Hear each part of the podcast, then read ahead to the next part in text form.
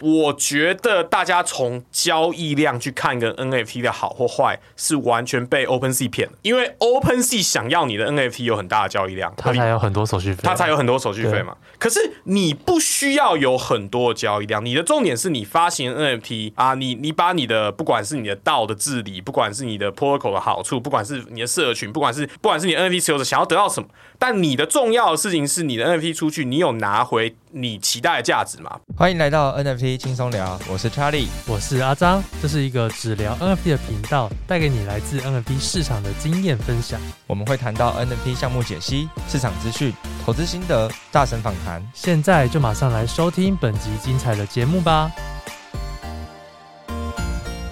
欢迎收听 NFT 轻松聊，我是 Charlie，我是阿张。今天我们非常的荣幸邀请到了在币圈跟 NFT 圈众人皆知的，就是我们 T House Finance 的 Founder Phoenix。那我们先请 Phoenix 跟我们听众朋友们打个招呼吧。嗨，大家好，我是 Phoenix。呃、怎么这么的这么的沉重？刚才明明就很欢乐。好，那我们先呃，我先简单的介绍 Phoenix 的背景啊，因为其实 Phoenix 是在呃毕业于 UC Berkeley 的物理系，然后呢，在呃华尔街跟戏谷也都工作过，然后后来就成为职业的德州扑克的，嗯，不能说是职业赌徒了，但是透过德州扑克其实赚了不少的钱。对，然后现在也也进入到呃，然后而且而且也是 Web Two 的连续创业家，然后有呃做过 IoT 产业，到现在又又跨到了 Web 三，然后做了这个 T House Finance。然后我们刚刚在开路前呢，简单的聊了一下，才解析了到底 谜一样的 T House Finance 到底是什么东西。对，那我们可不可以先请 Phoenix 来跟我们听众朋友们再自己简单的自我介绍一下呢？对啊、呃，这边就是有趣的地方，就是我。台湾高中毕业，我就出国念书嘛，那就是我有申请到就是 UC Berkeley 嘛，那个时候其实还蛮蛮兴奋，就可以出国念书。对啊，顶大哎、欸。然后可是出了国以后，你知道，就像那种你都会觉得说什么，就是人生就很像那种影集一样，就下午就是坐着朋友的车跑车，然后去海边玩啊，跟一些比基尼辣妹什么玩水之类。后来发现完全不是这么一回事，然 后就是学校压力很重啊，就是功课又不会写啊，很痛苦。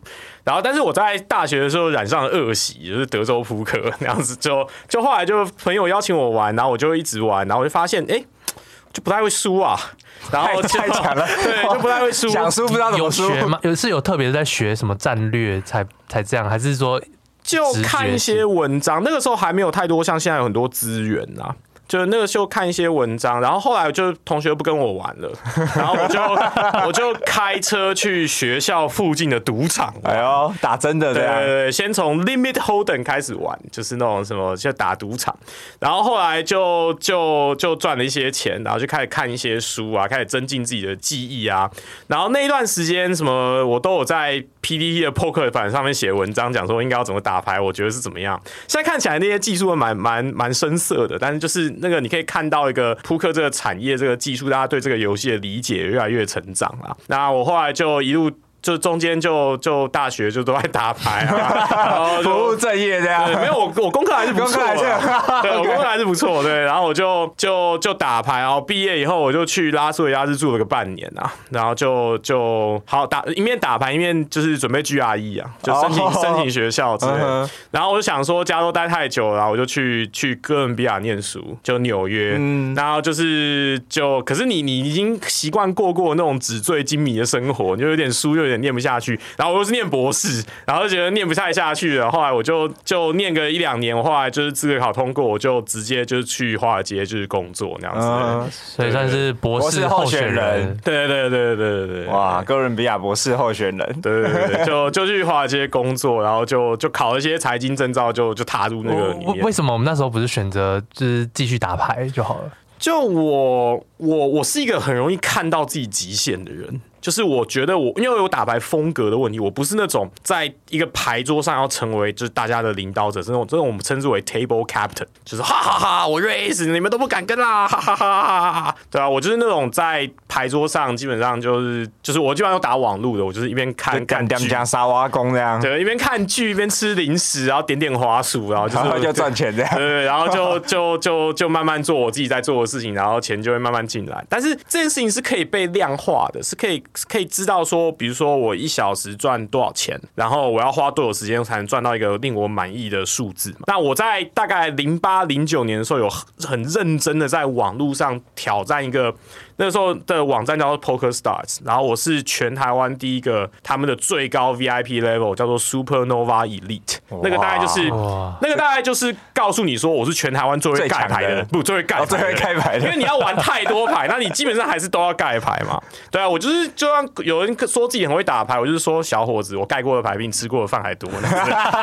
对，我说我最会盖牌了，你知道吗？然后就是我就打到那个台湾第一个那个 Supernova Elite 的那个 level，然后然后我就精算了一下，说我大概一年要打三百天的牌，然后每天要打六到八小时，也就是说我一年要 login 个两千到两千两百小时的时间，然后换算出来说我我一小时的时薪是多少？是我是有赚钱，但这个真的蛮累的，就很像是医生律师那种钱。那我就是觉得说啊，那我当医生律师就好啦，为什么我要我要花力气在德州扑克上呢？所以我后来就开始把这件事情慢慢的。放下，我在零八零九年的时候，在 P E Pro 上面写了一篇退休文，讲说 OK 好，这件事情就从此以后变成我的偶尔的休闲娱乐，而不是工作了。这样子，对，所以就算是没有再继续精进在这个产业里面，对。嗯、但是偶尔就是当我感到心情挫败，或者是觉得什么压力太大的时候，我就会第一个我很常去拉斯维加斯，然后或者是朋友找我打牌的时候，我就觉得哇，觉得自己很有价值，可以去虐菜，这样就觉得哇，我好有价值哦，我饿不死了，那种感觉像是你学会修车一样，就是假设天塌下来，你还是有一份技能可以就是活在这个世界上。但是从这么久到现在，你的那一套方法。还是适用，就是你现在再回去打打牌，它还是可以让你稳定的赚钱。对，它完全是一个就是学会了一个技能的，像捏寿司一样，它是像你身体的反应一样，就是因为这个游戏有个有趣之处，就是。如果你要靠打 LOL 赚钱，那种感觉是，呃，你要你要成为 LOL 的精英，你要成为 LOL 大师，你要成为这世界上最会打 LOL 的前五个人，这种感觉。嗯哼。可是你如果要靠打扑克赚钱，你不需要成为这世界上最会打牌的那前五个人，你只要很有效率的杀白痴就好了。就是，假就是你不需要成为 LOL 精英，你可以成为 LOL 白金，但是你很有效率的跟一些银牌打，铜牌、银牌，就是虐虐那些铜牌、银牌就好。对对对对，然后这些铜牌、银牌不会觉得自己是铜牌银牌，这就是 LOL 每个每个都讲了自己是钻石，对对对对对，每个都你你听到朋友说自己会打牌，没有一个人说自己会赔钱的，对不对？你有想过到底是谁在输钱的？没有一个人说自己打牌在输钱的。对，你就可能达到个白金，然后就换新账号再打白金。对对，你就是当白金，然后就是跟一些铜牌、银牌打牌，然后陪他们娱乐，这是一个花用你的时间去换取金钱的一种，就是。工作了，一种工作，对对对对，赚钱的工作，它是一种赚钱的工作，它没有那么对我来说没有那么有有有兴趣，嗯，对对对，你就是就没有延伸性的价值啊，对，你只是把时间花在这上面，就是上线，然后如果是英雄联盟就出去了啊，买装啊，点它点它，下路。下路哦，要赢线了，吃龙吃八龙啊，推兵哎赢了，也没有那种输一大把，就是你要 all in 跟别人拼，然后就拼输那种输一大把，我自己是。不会去输一个我我承受不了的金钱，对我自己的的打牌的逻辑不是宁愿小赔掉，也不是要就是就我上桌的钱我就已经准备好，我有两百倍的钱可以可以输这种感觉哦，可能那一桌上就是随便输都没关系。对对对，那你也不会去随便输嘛，你是个很正经的人在在当职业的做，但你准备这要 bankroll management 嘛，就是你会准备好足够多的钱来来打这个级。那一般的新手可能不会去 manage 他的钱的话，就可能会。会输了以后就突然就世界末日这种感觉。那一个职业选手那个时候最重要的是你要会 managing 的 bankroll 啊。所以就有点像 bankroll，就是你的上上桌的钱，嗯哼，这样子就是我变成说是我们其实在讨论的都不会是，反而是就是你要注重纪律啊，你要 manage 你的钱啊，不要把钱乱花到奇怪的地方啊，不要什么牌桌赢的钱就去旁边玩百家乐啦什么之类的，对，对，对，很多人会这样，所以就变成说是其实扑克的生活人生，我我那个时候是比较在规划这些事情比较多。哎、嗯，听起来这个 skill 其实到后面创业，我觉得应该帮助蛮大的。对，其实对于你的资金管理啊，或者是现金。金流管理等等之类的，是我的投资人很意外的发现，我是一个快要被归类成过度谨慎的哦。对，他说你原本以为我是一个就是很冲啊，对不对？讲话大，讲话大声，就感觉就是很冲的人。但其实我的 management 都是都是蛮蛮谨慎小心的。就从我觉得就是从这一段经历累积出来的一些性格。对，然后他们我不知道他们会不会大失所望之类的，所以他们是说不定会比较想要比较冲的人之类的。OK OK，对我是一个比较会 manage 自己的输赢的一个状态，嗯、不会让自己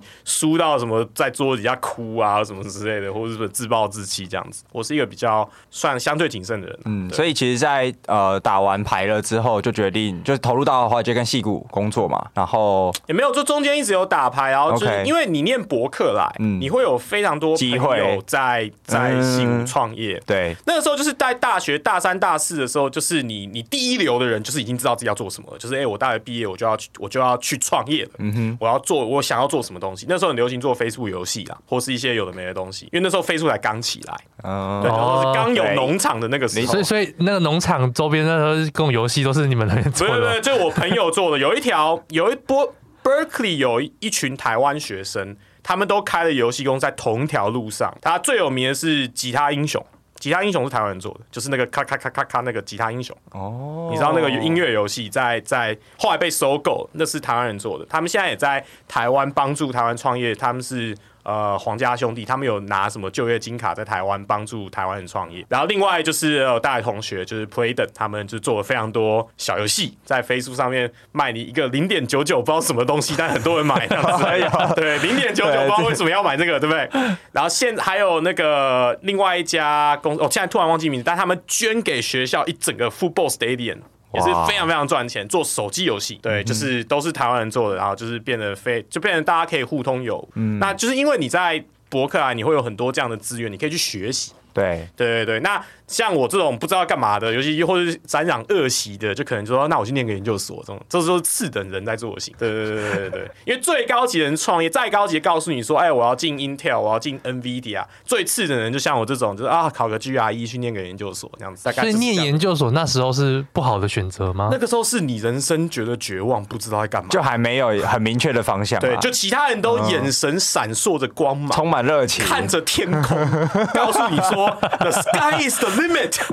对，I can do everything I want，就是这种这种感觉。然后你就这种抱着崇拜眼神看着他们说，哇，他们好像好知道自己要干嘛。我那个物理系啊、哦，我不知道要干嘛，对之类的，对这种感觉，对，所以就变成说是，那我好像只能研究所，然后你就会去申请研究所。那基本上我你这种学校申请研究所大概也都会上，那就是看你要去哪。对，所以就我后来选择选择换个地方，我就选择哥伦比亚。那科系呢？也是物理。也是物理，但因为因为你的背景是有很多跟技术相关、跟 coding 相关的，那这部分的技能是在什么时候培养起来？呃，我不敢说我是一个很会 coding 的人，但是 coding 是一个注重逻辑的事情。很会 coding 并不表示他真的很知道自己在干嘛。物理是一个告诉你说你自己知道干嘛、怎么解决问题的一件事情。你要怎么看到一个 problem？你要怎么？我们是重视 problem solving 嘛？我们要怎么去呃面对一个问题啊？它的逻辑上把它拆解成很多不同的小块，那可能这中间可能会有用程式去写程序解决，那或者是你需要自动化的时候，当然需要程式去解决。但是有的时候你不需要程式的时候，你可以手动按一大堆东西去想办法解决问题。因为你重要是解决问题，而不是说。我要写一段非常完美的 code，然后大家看到都很开心，这种感觉。所以变成说是像我，我会觉得自己是比较会跟会写程式人沟通，说我们想要解决什么商业目的。所以就变成说是我会像是一种结合商业跟现实生活 problem solving 能力，跟会写城市人去解决问题的一种人。你提供解题的逻辑。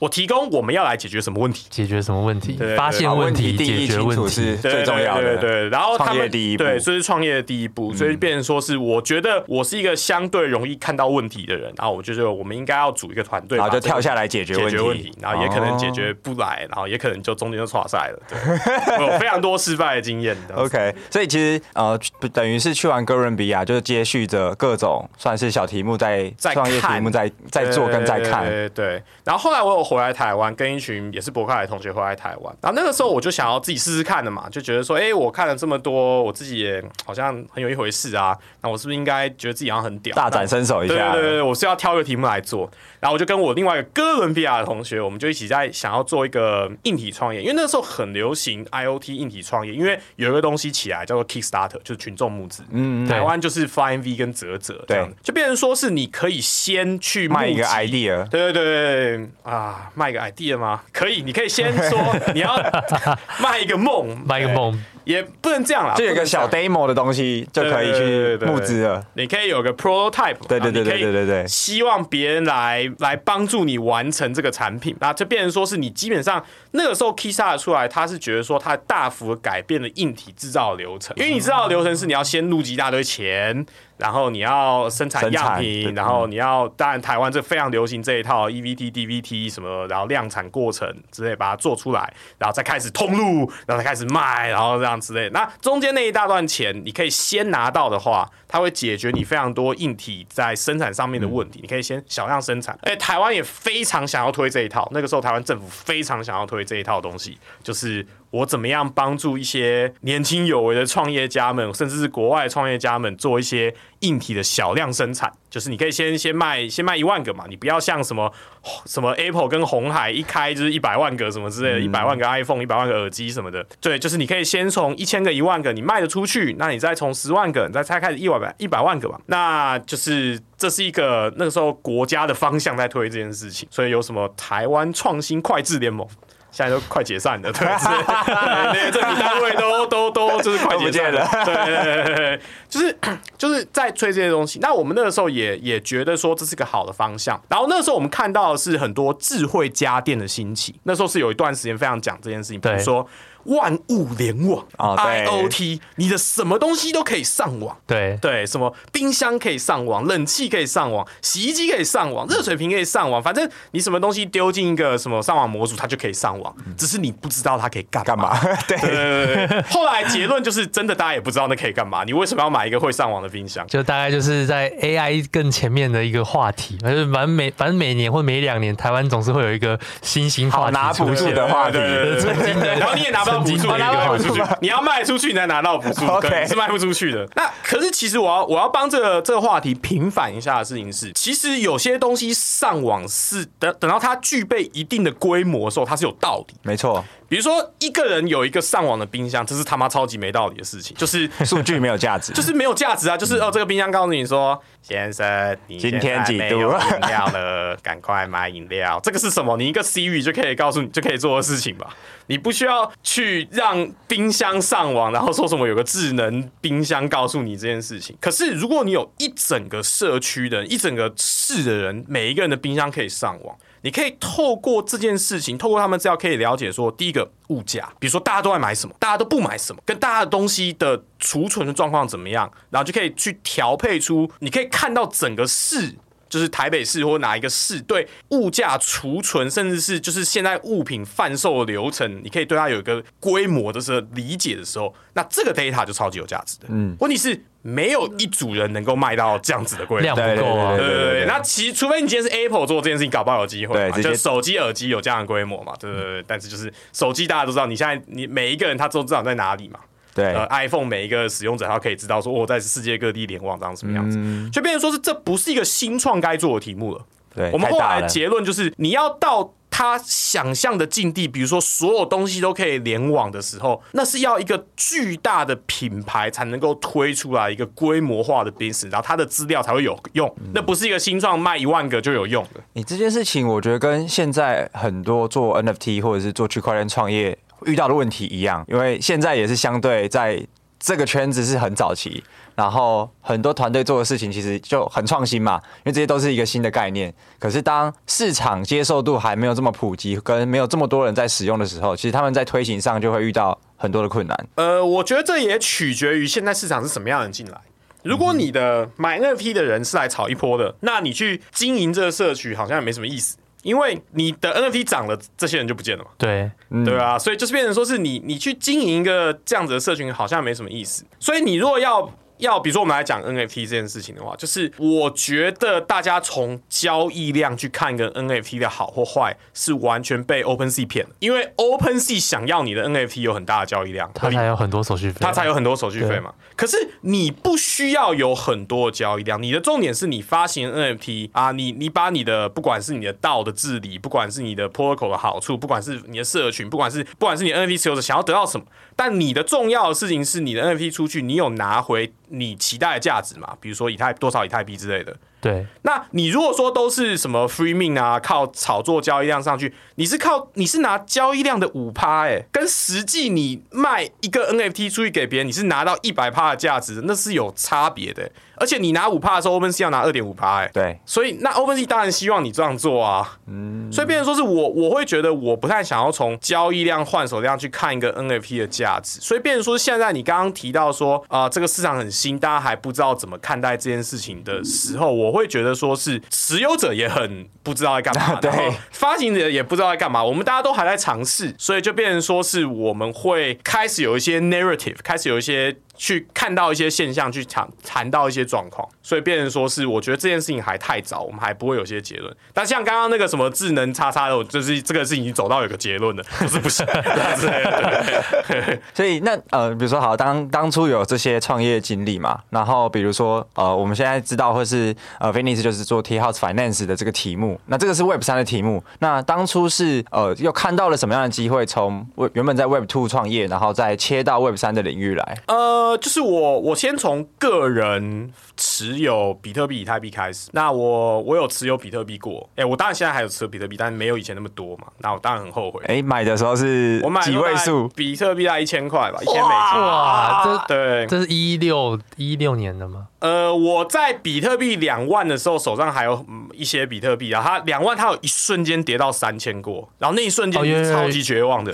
在一八年的时候，就是那个吗？I C U 那次吗？就是。大爆炸！二二零一八年一路跌到就是 ICO 泡沫，二 ICO 泡泡沫之后的那个底谷底。对对对对，那个那个，你像现在比特币不大暴跌嘛，从六万跌到两万，对不对？嗯、那个时候大家觉得世界末日，很多人说要归零了。可是六万跌到两万，你会说啊，还有两万？对啊。可哎、欸，你两万跌到三千，那个时候是你，那是一个是三分之一跟六分之一，又再差一点。以太币是一千跌到八十哦，哇！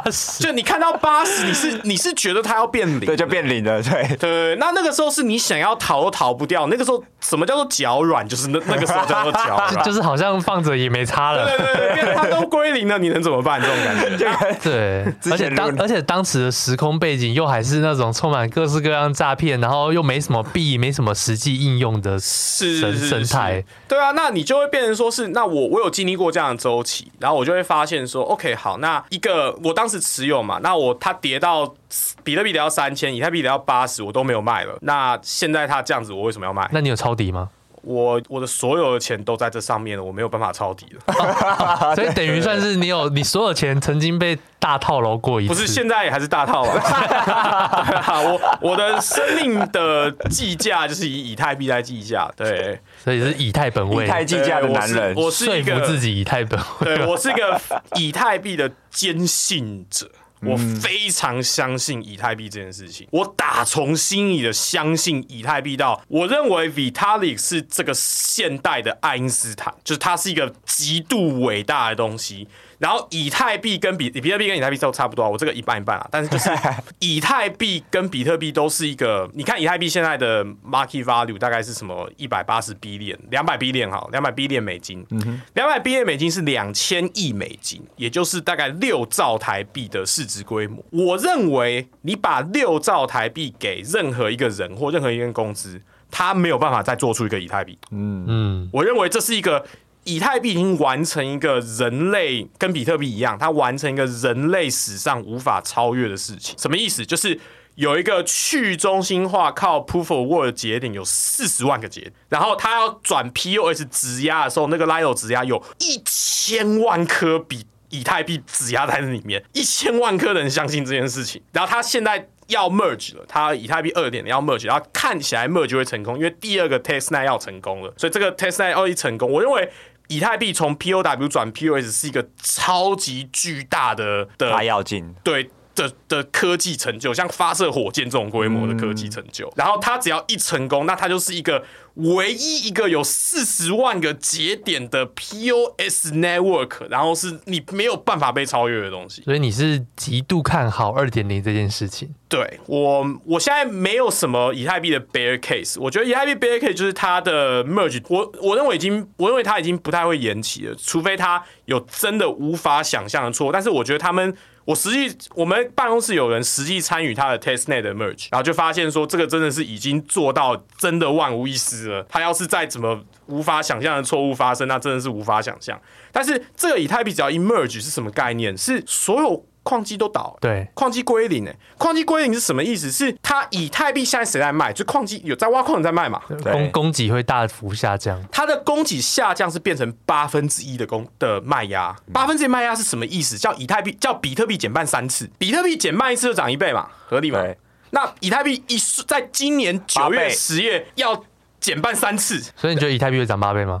我就是，我这个也太说太太直白的问题。好，我今天我来这边，我就说它会涨八倍。哦，我不想，我不想当那种就是讲很模棱两可话的人。然后我就讲说，我就是全部的钱都压在这。我们到时候来看看这这部分，我也要赶快进来。对，那他这他光这四五天就已经涨超过五十 percent 了。对对对，那我我现在现在还是相对低一点的原因，是因为那个矿机一关，就是就卖压就消失了。我我的逻辑都是为什么会有以太币一万这个说法？你有听过这个说法？有，那就是我认为就是从这个数字乘八就是一万嘛，哦，对不对？哦，听起来很像嘛，合理很合理。那我我们都在了解说，我们都在了解一下，当你听到一个人像我现在是个以太波嘛，对，以太牛嘛，那我现在你听到以太牛的时候，你就要想要听听以太熊的人的讲法。那你听以太熊的讲法，你会觉得说。像比如说，你会听到那些挖矿的人就说，以太币的价格是由挖矿人决定的。对，等到我们没有挖矿的时候，以太币的价格就世界末日。然后我们都全部去挖 Raven，还有那个以太 Classic，那些人就会涨起来。那我听完就觉得这是超级没有道理的。他们是来挖来卖的，然后告诉我说价格是他们，因为他们觉得他们挖挖来卖，所以价格是他们决定的。那我就觉得说不不不，他们是这个世界的卖压，我完全不相信这样的说法。而且我认为今天所以太币的矿机全部去挖以太 Classic 的话，那个我就完全没有任何奖励可言，因为那个以太币的算力是以太 Classic 的一千倍，所以根本不可能有任何人可以挖这件事情。所以你去听以太。熊的人讲法，你就会觉得说，嗯，他讲的没有道理，你就愿意把钱放在他的另外一边。对对对，还有另外一种讲法是说，反正你就对赌比你白痴，所以你所以你是跟你打的都不可以，你就是杀那些觉得没错没错，就是我们会去听说他以太觉得以太的观点是什么，他观点是什么？比如说他讲说，Lido 有人质押了这么多颗以太币，刚刚讲一千万颗质押进去，然后他们一解锁，就是 POS 来那个 Lido 一解锁，那。他这些人都会马上把它卖掉，那你就以太币就有巨大的卖压，所以以太币暴跌。那这边有这边有非常多错误。第一个是变成 POS 的时候，那个不会那么快解锁，要等到一个上海 Hard Fork 的时候，那个以太币才会解锁这件事情。所以变成说，就算你今年九月以太币变成二点，它要解锁可能是明年或者今年年底的事情。所以这件事情。在 merge 的时候还有一大段时间可以跑，可以可以往上可以跑。对，一大我们要一大，不要跑，不要跑，还没练。你会跑吗？我绝对不会。我的计我的计价就是以太币计价，一本位，一本位，一本位。那我的意思就是说，那变成说是你去听说这些播 case 人在在讲什么的时候，你就会觉得，嗯，我觉得他讲的没有道理，所以我把钱放在另外一边。所以概念是这样。那我认为我在我的牛的 case 的错就是 merge 真的遇到一个没有人发想象的问题。然后就真的爆炸，就出大包。对对对对，你的人生我的没有那个已经人生已经大爆炸了。你看我，你看我我的资产，你如果从 USDC 来看的话，从高点到现在少了八成啊。对，就是 U U 本位来看你的。对，从 U 本位到现在我少了八成，大家都这样啦。对啊，对啊，大家以为 NFT 大概都这样。对，可是你你不是，我是不会觉得世界末日啊。我是几乎一百 percent 的流动现金都在都在比特币跟 E 上，哦跟以太币上。所以你本人是。没有什么现金，我是说台币、美金这种。对我，我没有，我接近把所有的股票全部换成一，然后我没有，我有，你说把房子房子不算的话，那就还有什么？还有什么样的其他的投资吗？没有，我现在就是比特币，还有 all in crypto，很多自己的代币。那真的就是 all in crypto 嘞？crypto 啊，对啊，我太相信这件事情，嗯、就是比特币上面，我太相信 Michael Saylor 这个人了，就我太相信那个维策略那个人。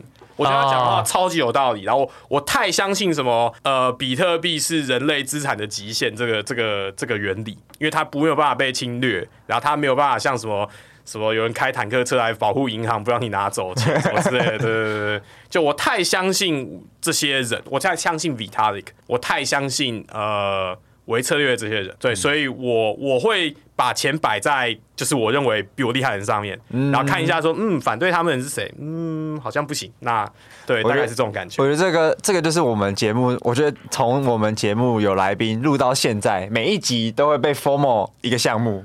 对对，但今天是很大众的，就是比特币跟以太币。我我不会，我不要卖自己的币。对，但是但是 我今天讲比特以太啊。对，但是我也很认同这件事情，因为其实我们就是看聪明的人往哪里去，对，跟世界的钱往哪里去。对，其实趋势就在那边。对我，我觉得他们真的是超级夸张的讲话有道理。那个 Michael Saylor 就是维策院那个他的 YouTube，他的哦，他真的看起来超有自闭症的，就是他讲话真的超级。就是就是你感觉到他真的这是 autism 到一个有有蛮厉害的一个角色，但是他他讲出来的东西真的超级有道理，所以我真的觉得，嗯，我要怎么形容我对他的崇拜？就是他从他投他这家公司去投资 Apple 的时候，他讲出来的话，我就觉得他讲的非常有道理。他说就是以后这个东西是一个奢侈品，大家会一直每年每年每年的换，在那个时候只有戴尔电脑这件事情的时候，他就讲这件事情。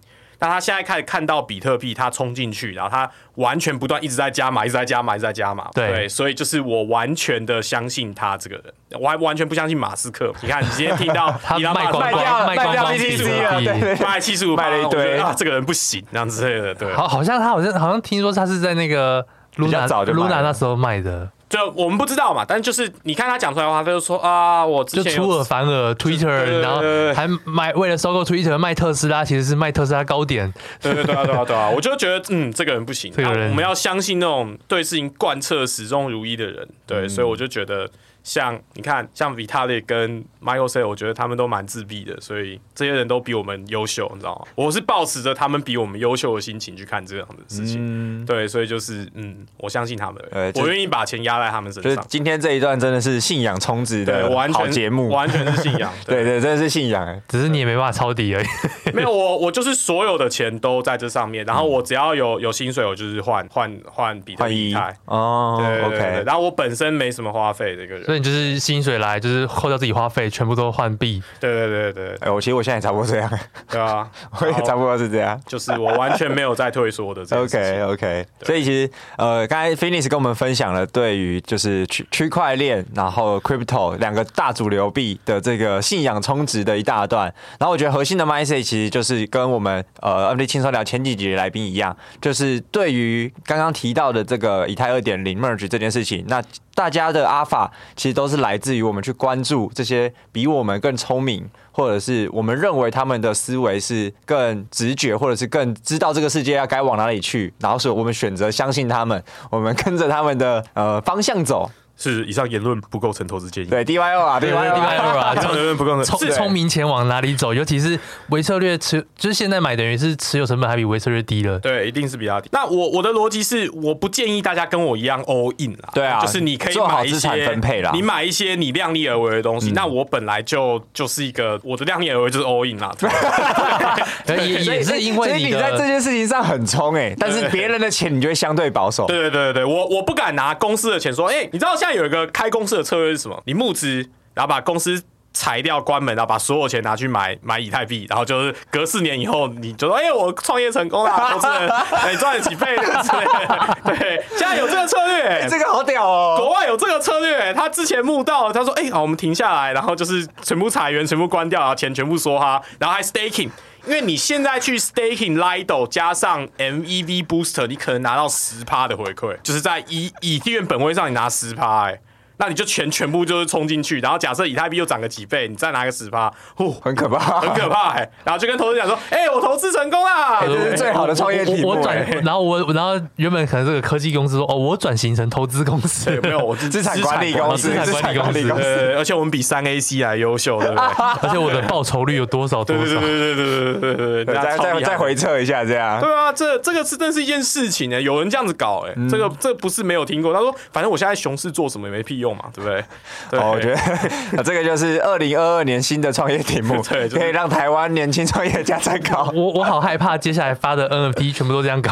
哎、欸，其实你发的 NFT，像我像我们 T 号的发的 NFT，所有的以太元都锁住啊，一毛没有卖，也是去 Lido 手吗？还是呃，你在 Lido 上面有一些，就是我们有一些 Ethereum staking 的策略，你可以有一些复合性的策略，比如说你可以买。Cover call 就是它，你可以拿到一些就是贩卖 call 的一些那个 yield，拿到一些大概二三十 percent 的 yield 这种东西。但是那个有一些风险，所以你不能够全部买进去。所以你个人会去只在一些比较好的 protocol 里面做质押，你可以去借贷做质押。整体而言，我们 Ethereum staking 策略是大概在十 percent 左右，所以九十 percent 大概就是冷钱包存折而已。没有，不是，但是，不是，是年化十 percent，年化十 percent，所以就是全部 all in 在十 percent 这件事情上。T House 拿的。呃，所以 T House 拿的这些钱也都是 EDH，不是有有有拿 U 吗？我们有，哎，我对我要在这边声明一下，T House 反正是一个受到众多国外。有名的 VC 投资的一个 DeFi Protocol，可以来念一下有哪些？就有点多，有点多。对，有些很最近很有名的焦点 VC，对，也已经不存在了。就是有 我们有被三 AC 投资，哇，对，那他们已经不存在了。对，但是拿到了钱，对，拿到了钱，有钱找不到人。对对对对，然后我们也有被一些很有名的，比如说 Pantera 啊这些比较有名的创投，然后有一些很有名的机构，像什么。Twitter 上面很好笑的人啊，什么 CMS 啊，这就是 trading 公司投资。然后我们有 NGC 亚洲非常大的一间公司。然后我们近期在跟台湾亚洲非常有名的在谈，但这个好像 NDA 好像还没有。还不能 release 出来，release 对对对，我一直在想什么时候可以 release。原来你也有不能 release 的东西。这个开录前还说什么都可以讲。对啊，这个我后来发现是我什么都可以讲，但是你总要尊重对方嘛。对，不然我们下次问再商言商。对，尊重一下对方之类。那我们是一个被投资了大约五百万美金的 protocol。嗯。什么是五百万美金的概念？就是呃，就是我们国库里面扣掉我们就是之前的花费的薪水，我们还有几百万美金的钱。然后可以让我们延续，应该能延续到牛市吧？对对对对对对，我们不是一个那么会花钱的公司啊，所以这笔钱就是就是 U 就是 U 就是 U，然后就是我们有在做一些 U 本位的操作。那 U 本位最烂的操作是五 percent 的存嘛，就是你可以存 Buffer 这些都活存嘛。对，那你可以做一些呃 USDC base 的流动性提供，那可能会拿到一些 farming token，有些奖励可以再高一些。嗯，那这个其实是 T 号在做的事情。对，这个。T House 不是一个啊美术图啊什么什么 NFT 的一些。那那那我们可以就刚好带到这个话题，就来讲一下，就是那个 T House Finance 跟跟这个 T House 的 NFT 它之间的一个差别，就是大概各自是在做什么。我我先讲一下，原本我们会知道 T House Fin T House Finance 或者是 T House 这个团队，应该是因为呃，在今年年初的时候，T House 主打的就是帮 NFT 项目做技术的提供者。然后帮他们协助他们发发行嘛，所以像那时候很知名的 Zombie Club，然后 e c e l i u m 就是这几个都是 T House 去 support 的，然后还有 Zoo Friend，就我们知道台湾这个亚洲的这些知名的项目，都是由 T House Finance 提供技术资源，然后才打响了在整个 Energy 圈子的这个名号。是的，那我可以讲的去讲的，嗯，官方一点，官方一点就是官方一点，官方一点就是茶室财经这个东西，它就是一个 research 在 Web3 里面的一个 research and develop 的公司嘛。那我们有 research，research 就一直在研究一些能够赚钱的策略。那我们的我们的学名啦，是在啊、呃，在 Uniswap V3 上面提供流动性赚钱嘛。那你就想成茶室里面有一群数学家，基本上都是博士教授的人，所以我们有开什么高桌学堂，都是就是教授在教一些什么提供流动性赚钱的一些策略。那我们本身有在做，然后就是我们会把这些投资人的钱，甚至 NFT 贩卖 NFT 拿到钱拿来做投资。那这是 research 的部分，然后我们有 development 部分，development 部分你就想成就是一大堆就是科学家。然后呃，很会写智能合约，然后很会做就是做 Web Three 的 development 这件事情。那你在做 research 跟 development，有的时候 research 需要花很多时间嘛，research 是科学研究，它需要花时间建立模型，然后回测，然后需要时间等的时候，development team 没事做啊。那 development team 没事做的时候，就说，哎，哦，好啊，那那我来帮大家发行 NFT 啊，很好啊，非常好。对，原来是这样。对啊，好，我们 development team 就是 OK，好，这个这个我会啊，没问题啊。那对，因为我们自己本身也要做嘛，所以我们就。是说，哎、欸，我们把这套技术就贡献出来，就像现在也是，我们除了帮忙发行一些项目的 NFT 外，我们有在帮忙一些 GameFi 项目发行。因为 GameFi 的有趣之处是，我们不要讲 GameFi 哈，我觉得 GameFi 是一个已经被用烂的词了。对我那个，我觉得资金盘的词，对对对，我觉得我们就叫 Blockchain Game 哈，区块链游戏。那区块链游戏。现阶段区块链游戏都是区块链团队做的游戏，他们其实不是游戏，他们是某种程度上经过一层皮包装的挖提麦，或者是呃，呃，对，经过鞋子包装的挖提麦嘛，对吧？或者是某些经过战斗包装的，对，类，不好说，不好说，对，那。这样原因是因为区块链团队没有做游戏的经验。那我刚刚讲我背景有什么博客来什么游戏嘛？不是说我会做游戏，是我知道做游戏有多困难。对，做游戏是件非常困难的游戏。你知道，那个一个好游戏做出来，那个真的是一大堆血汗工程师，真的是要能够玩到一个好游戏，那真的是一件不得了的事情。没错。可是区块链工程现在做的游戏都像是我们二十年前在飞书上面玩的，就是奇怪的东西嘛，对不对？对，奇怪的模组，对，奇怪的东西。那那他们就觉得这是游戏，但其实不是。所以变成说是我们 T 号就变成说是我们找到一些真正在做游戏做了十几二十年的公司，告诉他说有 Web3 这件事情，说你怎么样把你的真正的游戏跟区块链做一个结合。哦、那那种我们才叫做区块链游戏。但这种游戏有个问题，就是它它发展比较慢，它不会因为做个游戏真的要很久嘛，它不是一个三个月我们一张皮然后就说改就改了。对对对对对，就变成说是那我们 T 号就会跟这些游戏团队长期性的合作，甚至投资他们。就我们有投资一些 GameFi 团队。啊，不要这样。区块链游戏，区块链，Blockchain Game，Blockchain Game 团队，然后去说我们来发行一些，怎么样才能够用过透过区块链让这个游戏变好玩，或是本身这个游戏需要怎么样的信任模式在区块链上，而不是然后我们发一个 NFT，然后啊、呃、先买的怎么样，再发个币，再发个币，一个币发完再发另外一个币，对，再空投给你，对，这种感觉，对，就变成说是我们更在乎的是这一点。那帮别的项目发行 NFT，那个当时就是一个热点，那现在也有很多人在做，那我们也不介意，我们不觉得说，哎，你一定要找别人，不要找我们。没一定要找我们，不要找别人。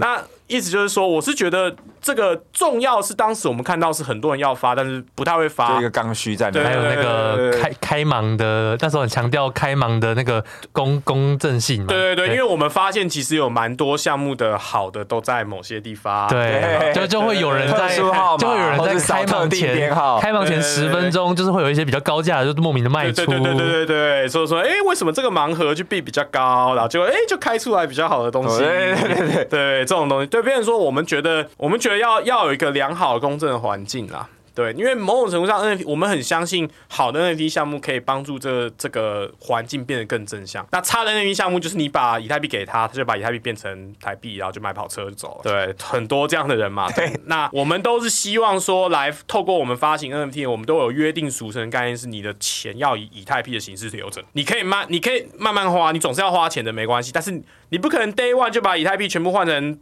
台币，然后就就就 happy，然后开个 party party 就不见了，对啊，那我们就是觉得，我们比较想要找到的是，我不管他最后还成功还是失败，但起码他能够给我一个这样子的感觉，给我一个这样子的，你们会。你们曾过去协助的那些会用什么方式去锁住他们的以太币？是他们都 promise 说就是会锁住多少 percent 你不可能锁一百啊，但就是你会 promise 说锁住多少 percent 的以太币，然后慢慢的有一个 roadmap 的进程嘛。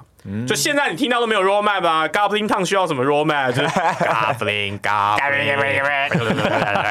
对吧？那个是啊，现在然后那种 上都是对，然后反正那那我就觉得这个风气就很差，因为这个风气就是哎，这只要涨了就是好的 NFT，只要跌了就是烂的 NFT，我觉得这是不对的心态啊。对啊，所以我别人说是我我们那个时候反而是以真的蛮叫做 Web 三很传统的心态去看，说我希望你是一个长期经营的项目，你也不是没有拿到钱嘛，你有拿到钱嘛，那你就是好好的去做你原本说你要做的事情，你要做游戏的，好好做游戏，你要做三 D 模组的。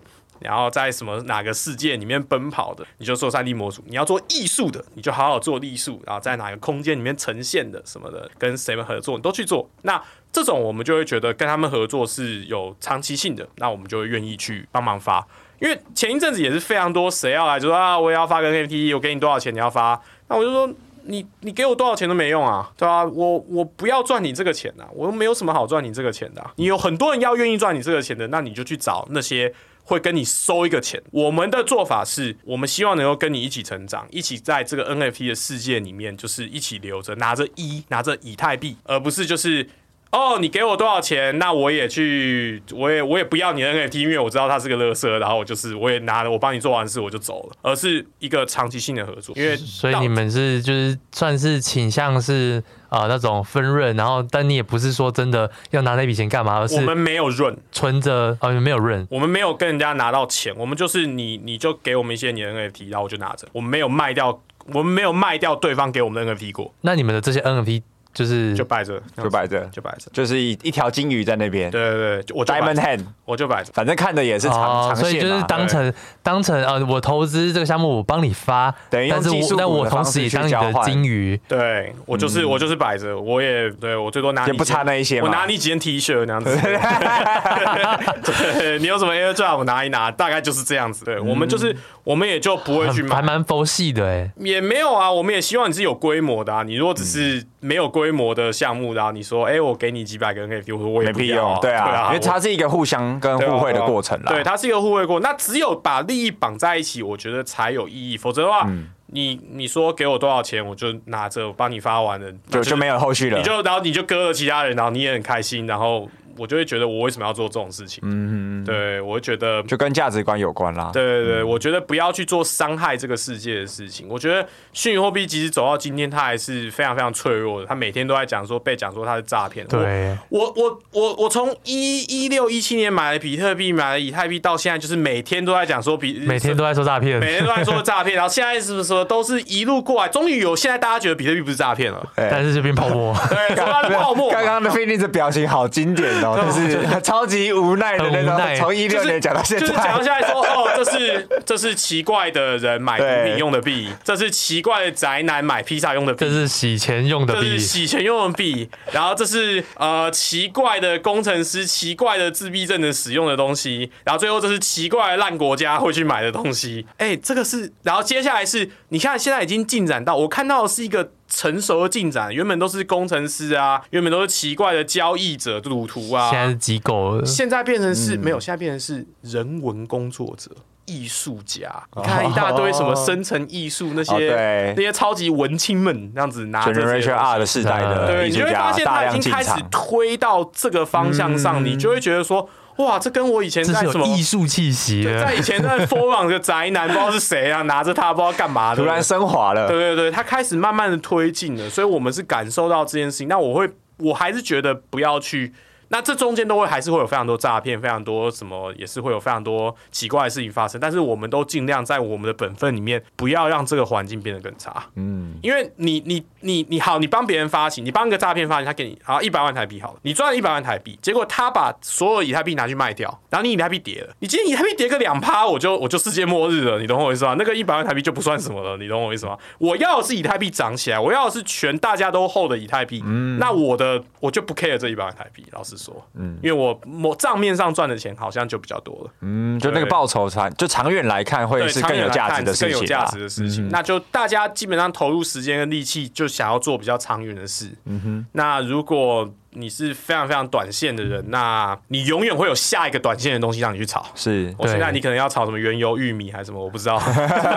卡马尔蒂，我觉得真的之类的，对，就是大家呃，就我们近期的这些我们受邀是来的来宾，大家真的都是长线思维，对，都都很长线，而且反而而且都很宏观，而且现在的时间都。都都不会觉得现在是算什么熊市，就是啊，都有都都觉得好时机而已，超好时机，蛮熊的啦，蛮熊，现在蛮熊，但是是建设的好时机啦，跌八成当然熊，不是不是不是，应该说不是熊，应该就是说不会因为这个熊市就对这个世界感到失望，而还是抱着。各种期待有抄底的抄底等待进场的，或者是持续建设的，就就可能你还是要节省一点嘛。像我刚刚吃的八方云集，喝了那个锅底的玉米浓汤，就那种勾芡的玉米，很重的勾芡的玉米浓汤来果腹，就让你感受到一种贫穷的味道。所以是原本吃鼎泰丰的，现在就是降降成八方云集，就是各种各种无菜单料理啊。现在就是，哎，我觉得好久没吃八方云集了，我们来吃个八方云集吧。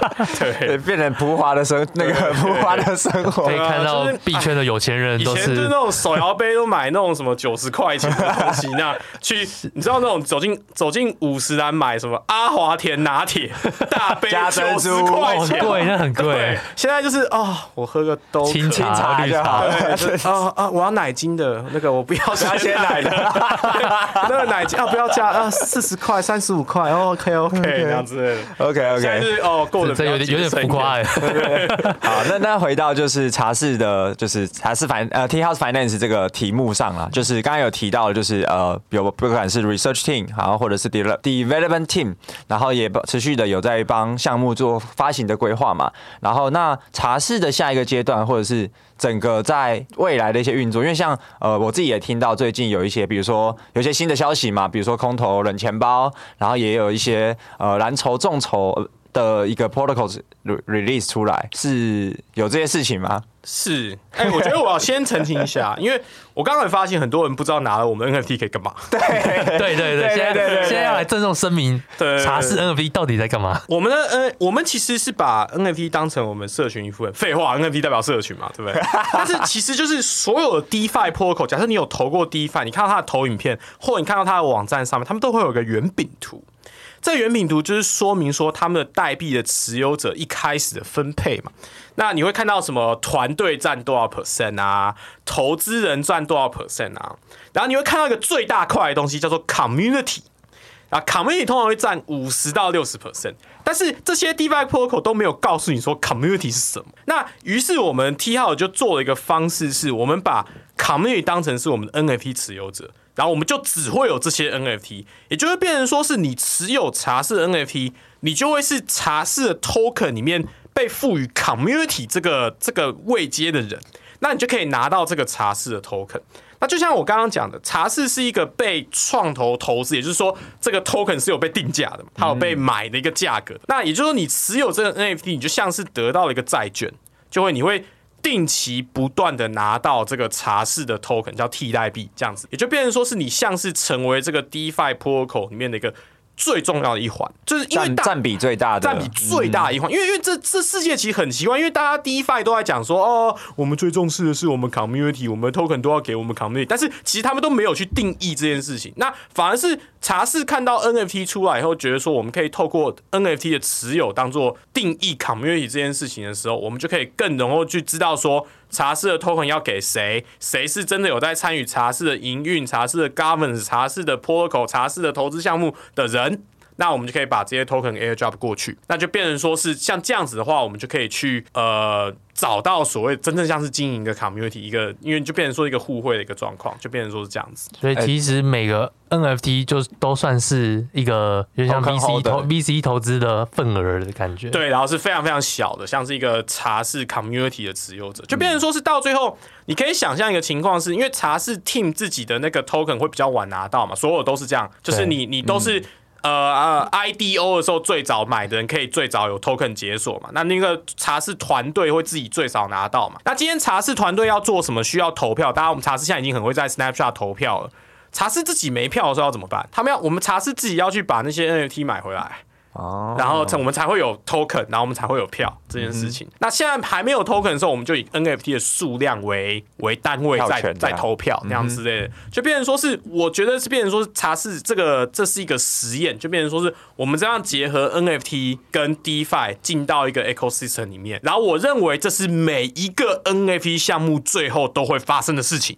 你想想看，猴猴子发币了，Ape Ape Token，对对，你一定会发币，你不可能告诉我说 Doodles 不会发币呃，Zuki 不会发币，CloneX 不会发币，因为你一定需要一个 Token，然后来建立起你自己的生态系统。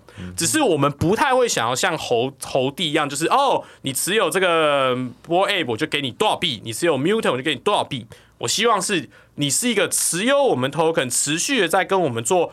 合约上面的互动，就是 Web3 上面的互动的时候，你可以拿到多少这样的概念？嗯、就跟很现在呃，就跟玩 DeFi，大家都会先去撸空投嘛，欸、然后就是会拿到这个早期奖励。对对对。所以刚刚的这个呃形容啦，其实也就是我也今天才真的听懂茶室的 NFT 原来是一个 DeFi Tokenomics 的一个。一个 portfolio，是它是一个 DeFi portfolio 的一部分，就变成说是我可以透过、嗯、第一个，我很容易知道你终于秒懂了，你持有我 NFT 多久，我很容易知道嘛。这、uh huh. 个 block 到这个 block 没有交易过，我就知道你是钻石手嘛。对，那我给你多少 token，对不对？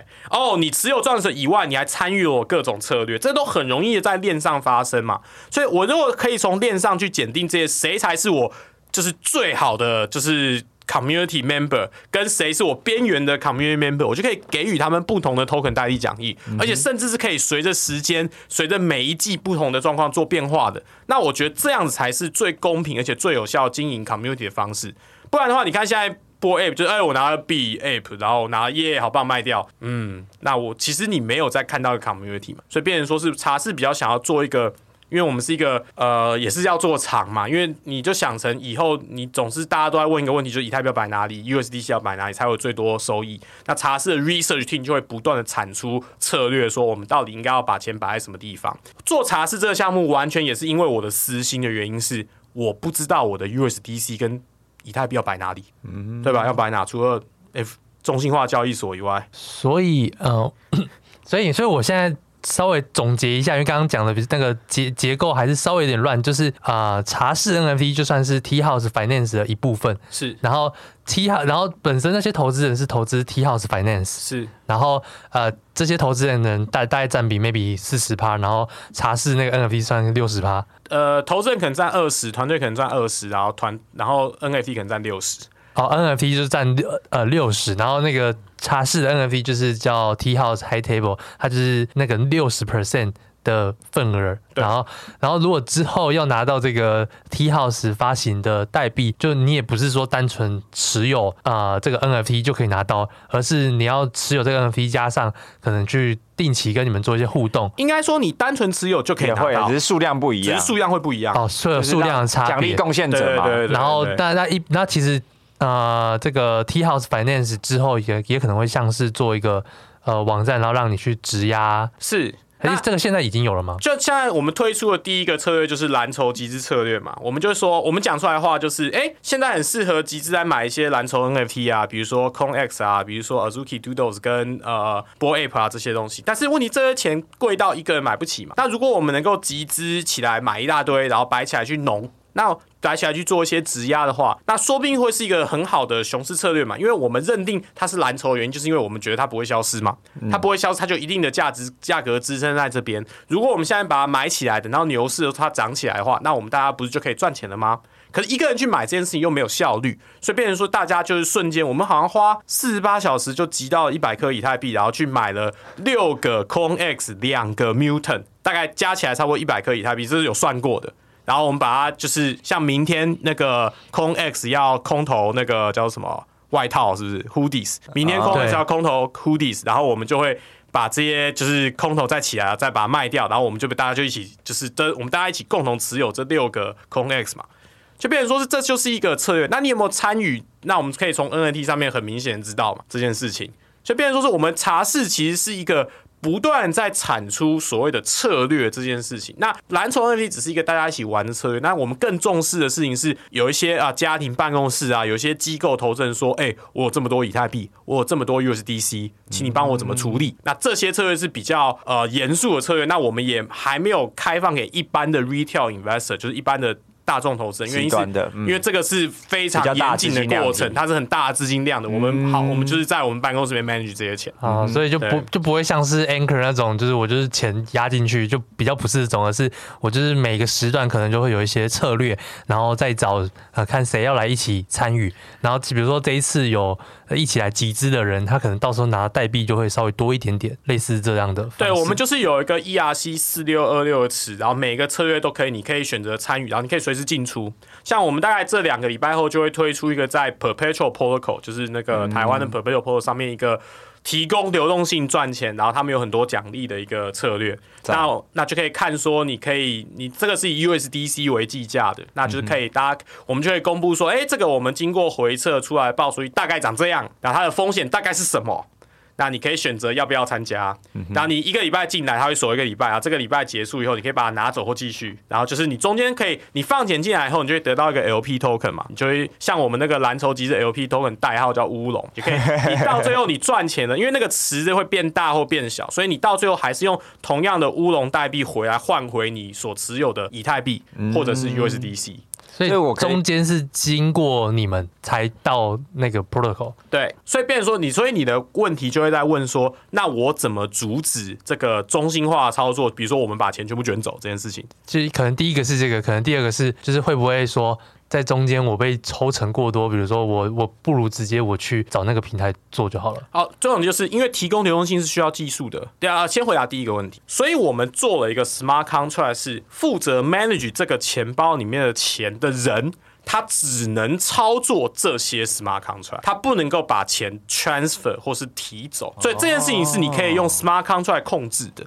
所以我们做了一个叫做 Smart Contract Filter 这件事情，那我们可以自由的加入某些 filter，比如说我可以在 OpenJ 上买某些东西，我可以操作某些 ban 到的一些 Smart Contract，然后我只能做这件事情，这件事情都是目前这市面上还没有的，那我们也还在测试。所以变成说，我们不会公布这件事情。哦，对，因为你这写完了，相对有保障嘛，因为在链上也都有记录，他在链上，合约也都开源，所以我们只能够就是去去去做这些事情。因为茶室人到最后目标是想要告诉大家说，不是只有茶室会操作，因为会有其他人会操作。比如说，你可以来我茶室的 platform 上面选择集资，说你要做某些操作，但你就要宣布说，我只要做这些操作，那我们就会给你一个 smart contract，说这些钱在这个你的钱包里面，然后只能做这件事。哦，对，那你除非很用力的去把它赔光，那是那就是你的问题。你用力的把它赔光，就是你都是在错的时间买进，然后错的时间卖出，用力把它赔光。所以这就是你到最后一个 strategy platform，查是一个是一个 strategy platform 所需要去具备的某种去中心化的保证，加上中心化的操作，这是查字基本上提出来的。因为你纯粹去中心化操作，你没办法操作什么。你就只能当然 staking 这个，现在还是没办法纯去中心化。对对对对对，所以变回到你另外一个问题，就是说，那如果说我只是帮你存在一个地方，那你为什么不能自己来？对，就变成说是我们的操作就不会是那么简单的操作，就变成说是。比如说提供流动性，你要设那个范围，你怎么知道要设多少？就比如说提供以太币到，啊，这个我到现在还搞不是很清楚，就，对我就不是能够自己去做这件事情。就是 LP 的比例范围，对我来说那个风险，个以个体户来说，那个风险就很高，因为你随时可能你会有一个移动不好就会有损失，对，还有无偿损失又什么的，对啊。重点就是你在提供流动性，你们这里面有个公式，叫做你的手续费，就你得到的 fee 嘛。要扣掉一个无偿损失，嗯，然后再加上发这个 protocol 给你的 farming token 是你的总收益，嗯，那你的手续费取决于你的提供流动性的宽度，就你可以你提供流动性这个价格从零到无限大的话，对，那你就是最宽，那你的手续费会分到的比较少，可是你也最安全，因为你的 IO 会最少。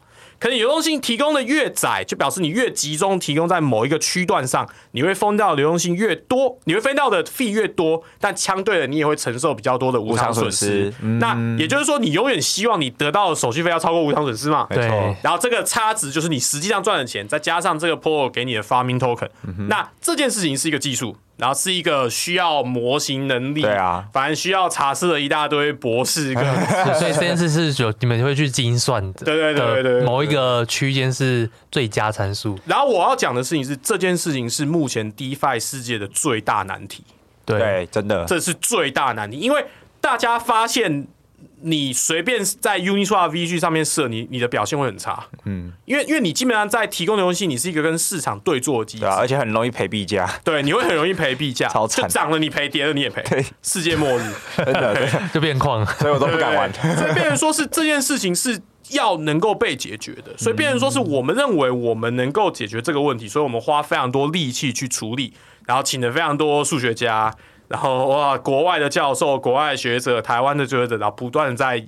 做这件事情，那这就是茶室在做，但是这件事情它没有那么快，嗯，所以现在你会看到说茶室在说啊、哦，我在发 NFT 啊，我在帮大家发 NFT 啊，我们在做一些 什么 blockchain game 啊，现在都是小副业，然后我们在空投冷钱包啊 这样之类的，对对对。OK，那我稍微总结一下，因为听起来就是反正之后茶室会最主要的还是在提供策略，是，然后让大家的呃不管是资产，然后放在这里可以有更好的收益表现，所以它其实某种程度在回扣回前面刚刚 Finis 分享这一段，其实对我来说，我的解读可能茶室就是一个资产管理公司，然后协助管理，不管是大户的投资、大户的钱，然后或者是散户的钱，然后让他们在这里都有更好的资金表现。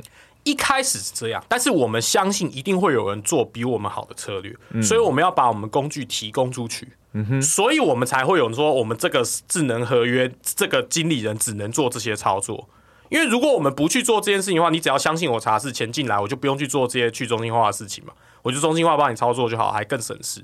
因为我们茶室相信的事情是，到最后像这样子的 platform，除了我们自己做做策略以外，我们要把能够做策略的人，就是告诉他说，哎，这个工具给你，你只要能够集资。比如说现在我们蓝筹蓝筹 NFT 策略好，那这个策略本质很简单嘛，我们就买一些 c o n e s 买一些 Mutant 摆着。如果有一些人告诉我说，你买这些，哎呀不够好，我去买一些 Goblin 啊，我去买一些 什么什么一些有的没的东西，我来炒作一下，对我搞不好赚的比你们更快嘛，对不对.那假设他是有这样的能力的人，他提出来的方式是能够说服就是大众的，嗯，我们就只要提供的工具给他说，第一个他不要把钱卷走，然后他能够在 OpenSea、LooksRare、S2、Y2 上面做一些操作。那是不是就是我们提供工具给一个好像很懂 NFT 买卖的人去做这样的事情？嗯哼，只是这样的事情还没有那么的普及，但是有一天它会开始越来越普及。嗯哼，但是你也不能一开始就提供工具，因为没有这样的经理人嘛。随便茶室要自己来，就说 OK 好，我们来做个茶室，呃，群众募资买蓝筹策略，大家反正大家，因为它的本质很单纯，大家听得懂，而且让大家有参与这个实验的过程啊。对对对对这这些就是属于。啊、有茶室 NFT 的人才可以参与这个哦，这就是有趣、更有趣的地方。现在是这样，因为我们现在都还在 beta 的版本。但是最棒的事情是，如果你今天没有茶室的 NFT，我们为什么要阻止顾客进来呢？所以我们希望的事情是，以后是全部的人都可以来参与。等到我们 platform 变成熟，全部的世界各地人都可以来参与茶室的策略。但是我们 T token 的回馈。只给 NFT 持有者，嗯，这样不是最合理吗？啊、对，合理，很合理。因为你的产品是全世界都用的，但你只回馈给你的 holder、community 跟 holder 嘛。哦，那你如果真的很喜欢我的产品，真的很想要用，你以后回馈给自己，你就买个 NFT 就，就像苹果，全世界都可以买，但是苹果也是。钱也是给股东嘛，我们不讲股东。我说我说我说我说苹果，没有，我们现在是指苹果。对，以上投不都不构成投资。这不是股，这不是金融，不是股票，对对对对。但是就是这个意思，就是但是我们现阶段我们我们不是那种冲冲冲冲冲超快的 protocol，这点我承认，原因是我的个性。对，而且其实从茶室就是也会回扣到刚才 Finis 在分享的价值观了。我们从茶室的二级市场来看，诶。好像没有破发，但是也没有什么交易量，对，但是也没有人要卖，对，那大家就在等待，因为我们就是 我们买的人，也就是相信，我相信，我以我认为他们是相信我们啦，是。对，我认为他们是相信我们，就是大家会觉得说，哎，这个东西它我们有不断在产出嘛，嗯哼，我们没有消失吧，我们我们是我认为我们是超级会做 AMA 的。的 protocol，我们每个月都有稳定的 AMA，还有就是两次 AMA，然后还有高桌学堂，然后还有一些叫别人项目来做的事情。嗯哼，对，就我们一直不断的在做这件事情，在告诉我们的 holder 说我们现在在做什么，进度在哪，进度在哪里，我们有什么成就，跟我们遇到什么困难，我们都很愿意的跟对方讲。原因是我们真的把对方当成 community，我们真的把 NFT 持有者当成 community，我们遇到什么困难我也会讲，但就是。对，就是你就需要时间了，就是需要时间去 build，所以变成说是像现在熊市，我们就很认真在 build，我们也不会说，哎，赶快开启下一波 NFT 销售，不会，就变成说是，我们就认真的 build，然后跟认、嗯、跟一些投资人，还有一些需要这些策略的人合作。非常多人的问题都是，那我以太币跟 USDC 在要放哪里？哦、对，我希望我理想中的状况是，我梦中的状况是我有很多 USDC 跟以太币，然后我想要把它交给我不认识的在茶室上面的经理人。然后他能够帮我 manage 很好，那茶室这个项目就成功。然后他也不会把钱偷走嘛，对吧？因为我 smart contract 控制住了嘛。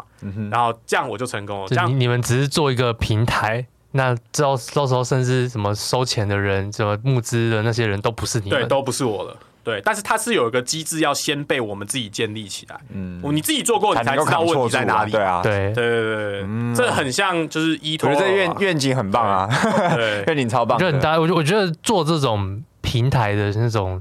这个成绩就是一个创业的一个巅峰嘛，就是最最厉害的总是做平台的，那都讲讲啦，这不一定会 work 嘛，对不对？OK，到时候没有用，那批卖不出去都好惨，对啊，对啊。但那我们最后来收敛一下，就是哎，那因为刚才提也提了很多关关于茶室未来的一些愿景跟方向，那嗯，以现在来说，茶室的下一步会做什么事情，还有下一步有哪些的规划，也最后可以跟我们听众朋友们分享一下。我们就是最后一波募资最近会 close，然后 close。完以后，我们就会公布我们的就是受到投资人的爱在，然后我们会公布我们的 tokenomic 然后就是你持有这个 NFT 这个 token 要怎么发怎么给，这些会有些公式开始给出来，然后我们会每个月或每两个月不定期的产出一些新的策略，就像我们刚刚讲的，一开始蓝筹 NFT 集资，现在是一个在 perpetual 上面的一个造势，就是 liquidity provision 的一个策略，我们会不定期的去做这些事情，然后在。做这些策略的同时，你会完善你的工具嘛？然后最后的最后，才是把这个工具开放给开始一些有 whitelist 的 manager，就是起码是我们认识的人，知道他 他他不会乱搞的人，然后再开始慢慢去开放这样的平台。然后就是重要就是你要为你要创造收益，所有的 protocol 发币的目的都是你要先发币没问题，但是你要创造收益，你创造收益以后，你才能把你的币买回来，这样你的币才会涨。对，不然你发完币，然后嘞跌九九 percent，再跌九九 percent，然后你做下一个项目，就一直被挖自己把币卖光光的。对对对对，对啊，所以就重点就是你要 stick to it，然后就是为什么？那你就 stick to it，你要认真做的话，你就要有个长远的目标。那长远目标就是我可以完全不用管这些事，然后把我的资产全部锁给一个，就是一个经理人，我不知道他是谁，但是他好像绩效非常好，然后我们就期待他就为大家创造财富。那我哎、欸，我记得这边。有一个题外话，就是这个茶室还除了一般的 NFT，我记得还有一个是 OG 的嘛？对对对，对。那这个 OG 它是一般人现在可以买吗？它有什么样的？就是通常是我们认识的人，然后我们要知道他是谁，然后通常会是项目方，然后通常会是我们会有长期合作的，比如说我们帮忙发行的每一个项目的主理人都有 OG，就比如说。僵尸每一个方的都有 OG，然后 Elysian 有 OG，然后什么 OG，然后或者是某些项目方、某些大的大的项目都有 OG，就是跟我们有长期合作的，我们都希望他有 OG。然后我们也会，我们不滥卖 OG，我们就是很稳定的，就是你要可以跟我我们认识了解一下会有什么需求，原因是什么需求呢？你会有钱不知道该往哪里摆的需求，那就是我们 research team。你会有你想要做什么事，但是你没有工程师，那就是我们 development team。所以，变成说你最好是 GameFi 项目，那我你也可能会成为我家，你需要我们合作的话，你会成为我的 OG。这种概念啊，就是一个合作伙伴的凭证标签啦，共同的利益前提之下。然后你你也不太会卖我的 OG，然后就因为你也没什么好卖的，那你卖卖了卖了你还 你也不卖掉 啊？卖了你还帮他开发吗？现在有人卖吗？没有没有人卖，没有人会挂啊，因为他他敢卖，我卖你就不帮他做了，对啊，你知道把利益绑在一起嘛，对啊，他敢卖吗？对啊，我说这个东西你敢。我突然说不做，你敢吗？对啊，对吧？对，就变成说是像这样子的，就变成说会是我们的 OG。那当然也有一些个人觉得，哎，我很支持你们，我愿意，就是有些投资人也买我们的 OG，所以就变成说那没问题。那像这样子的话，就会是我们的我们在看的一些对象服务，或是想要呃。请你们帮忙管理资产，就是更深层的关系，我们会用 OG 来代替。那 OG 也蛮贵的嘛，五点五一个。嗯，对，那 OK，也就是就是这样去看这件事情。嗯哼，OK。所以今天这集我们真的呃，从 Finish 的角度聊了很多关于币啊，关于整个，终于让我好好的理解 到底茶室 Tea House Finance 在干嘛。对，现在终于懂了。我觉得这集 到时候就是有 Tea House 的持有者，真的听后半段，后半段很重要。所以，所以我说我们是 Research and Development Team。我们的行销真的太差了，但我们都没有人知道我们在干嘛。对，但是我觉得透过这一集，真的会让大家，包含整个 NFT 圈子的人，更了解整个 Tea House Finance 还有 Tea House High Table 实际在做的这些事情。是，对，然后我觉得也非常有意义，跟非常有长远的一些规划。然后也包含呃，对于 Fin 呃 Finis 来说，都是在做一些长远有价值的事情。是，然后所以呃，包含合作伙伴的筛选什么的，也都有自己的准则。对，那最后如果听众朋友想要找到呃关于 Tea House 的一些资讯的话，那需要去哪边可以搜寻得到呢？呃，就找我们的 Discord 或找我 Facebook 啊。对我还算好找嘛。对对对对，Phoenix 可以本人的 Facebook。对对，我还算好找。对对对，因为目前我就是这个产品的代言人嘛，我不可能就是品牌大使，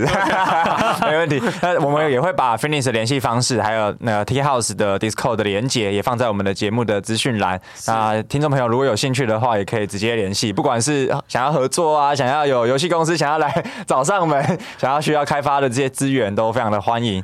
对，那今天也非常的高兴可以邀请到 Tea House Founder Phoenix 来我们 NFT 轻松聊分享，然后觉得这一期又是一个干货满满的一集，而且很欢乐啦，很开心。对啊，所以今天 NFT 轻松聊的节目就告此段一段落，我们下次见，拜拜。拜拜。如果这集节目对你有帮助，欢迎在 Apple Podcast 留下五星好评，我们会不定时分享听众留言及解答问题。非常感谢你的收听，我们下次见，拜拜。拜拜。